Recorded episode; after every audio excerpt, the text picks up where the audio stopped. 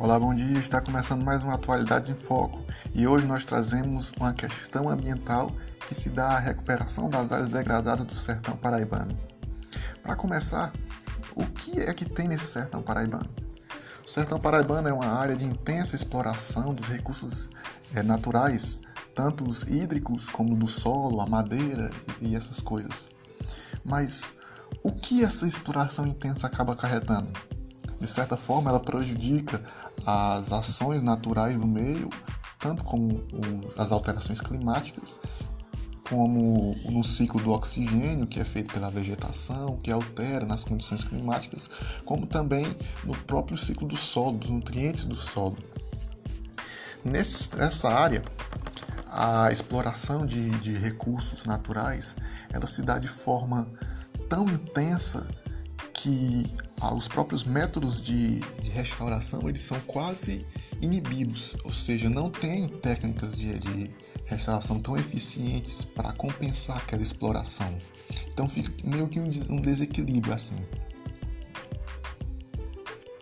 E nós trazemos agora para nossa atualidade em foco o professor da Universidade Federal do Ceará, professor em Biologia e técnico em Meio Ambiente, Dr. Arthur.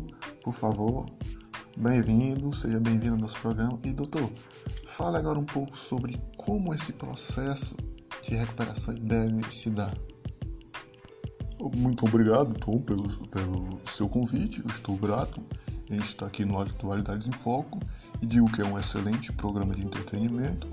E quando se leva em consideração a restauração de uma área, você tem que primeiro realizar estudos e saber como aquela área está no momento atual, como as espécies ali se encontram e avaliar métodos de como é, desenvolver um programa para restaurar.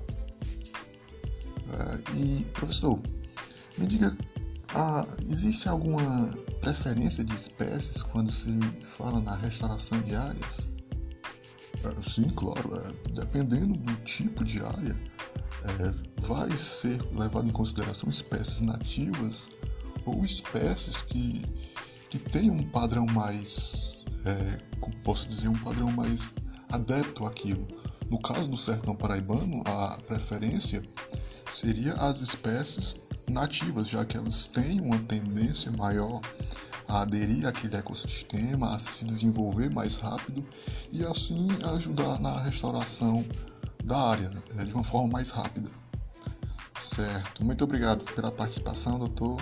E nosso Atualidades em Foco fica por aqui. Não perca o próximo episódio.